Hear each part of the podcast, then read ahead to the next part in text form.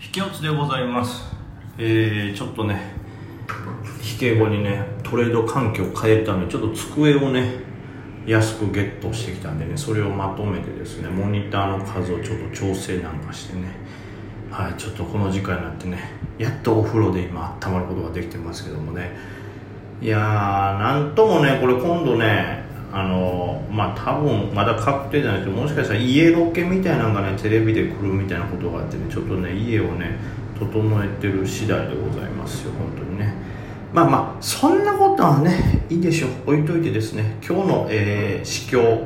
ちょっとね振り返りたいと思いますけどね。今日もねもうちょっとね難しかった。めちゃくちゃ今日も難しかったの。というのも結局ねあのー、日経平均が弱々ということでまずこう始まりね。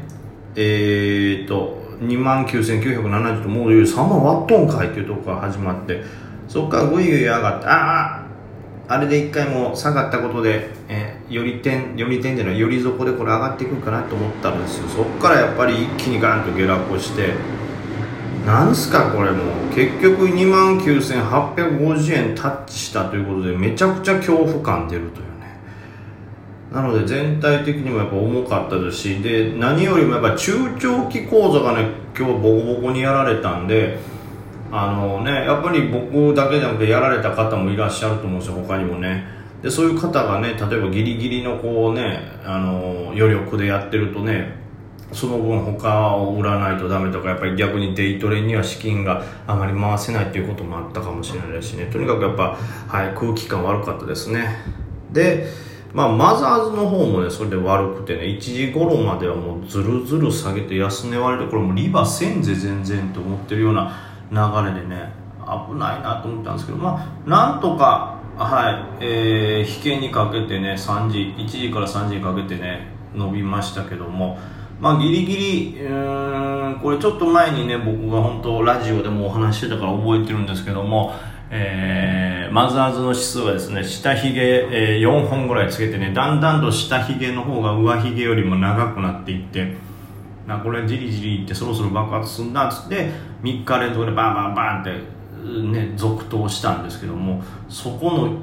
下髭の位置まで戻ってくるということで、まあ、ここね、その時に下髭計5本つけてますから、まあ、硬い位置ではあるんですけども、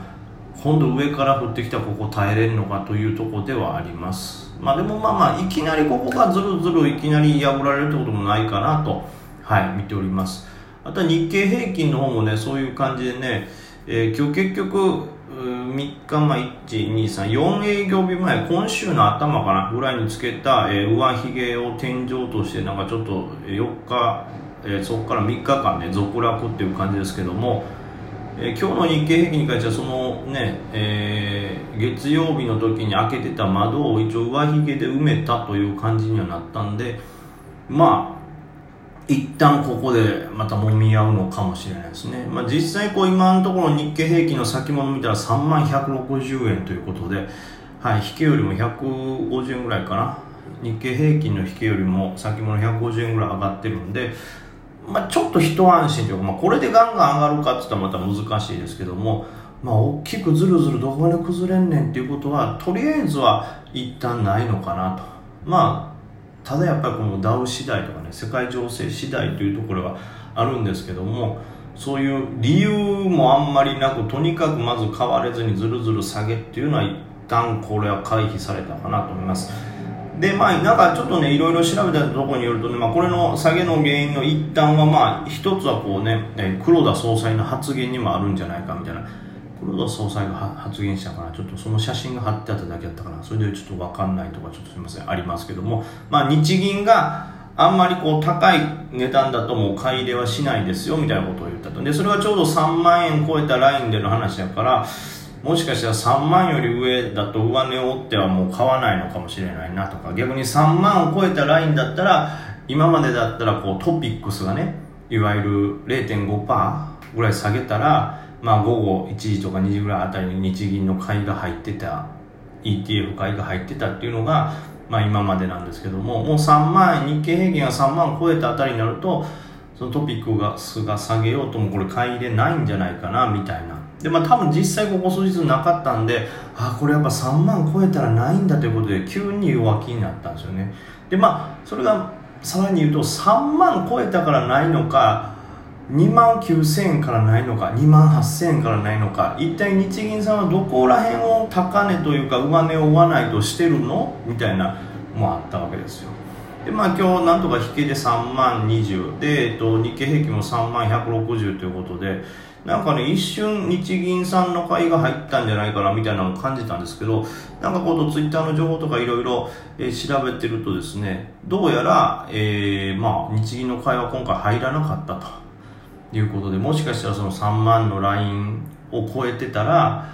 えー、トピックス0.5%ぐらいではもう買いが入らないのかもなと、まあ、それは3万のラインなのか2万8000のラインなのかとかそういうのはちょっとわかんない。逆に3万超えてもどれぐらいの急落が来たら一回買い入れあるのかなとかっていうその辺もちょっとまだまた分からなくなったというかもう一回そのオペレーションがどういう風になってるかっていうのがね見えなくなったんでねそういう不安はちょっとあるのはあるんですが逆に言うと今日は日銀さんの買いがなかったのに3万をキープできたということで、まあ、それが好感されたとは言わないですけども、まあ、ダウ先が上がってるんでねそれが交換とは言わないですけどもなくてもまあ3万までは戻す買いがあるんだっていうのもあってちょっと安心感はあったかなと。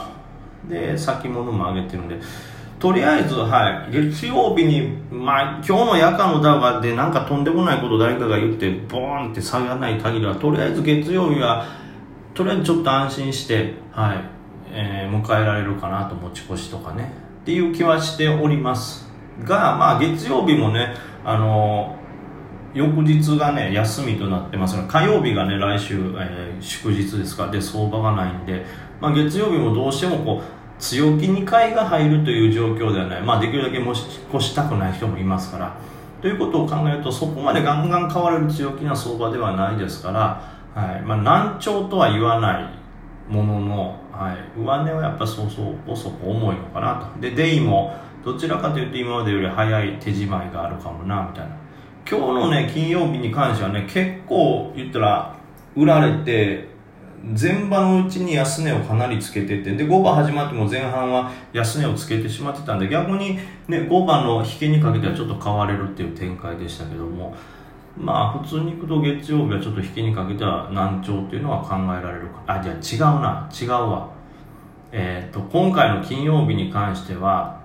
うん、土日があるっていうのもありますけど多分月曜日に関してはその上値はね追われづらいでしょうしちょっと難聴ではありますが引けにかけてはちょっと水曜日からはね基本的にはあの狙いやすくはなるので金曜月曜って我慢してた人がね、えー、引けに向けて買う可能性があるので中長期で狙われるような銘柄は、はい、月曜の引けはちょっと強いかもしれないですね、はい、その辺はちょっと頭に入れつつという立ち回りですね。であとはもう今日に関しては仮想通貨関連がぶっ壊れたということで、まあ、その、えー、一端を担ってしまったのが、まあ、マネックス証券じゃないマネックス証券じゃないマネックスグループですかね。まあ昨日ねちょっとラジオでもお話ししましたけどずっとね今年に入ってもうぐんぐんぐんぐん上げてたんですけどもちょうど昨日今まで今年入って最高の出来高をつけた上に上引きをつけて陰線ということでいわゆる天井サインというのが出たなって思ってましたけどそれが出た以上やっぱね今日もめちゃくちゃ上がれてまして10%マイナスということですね。でまあそのそんでなどがあるので全体的に仮想通貨関連はちょっと元気がなかったですけどもはい。ね。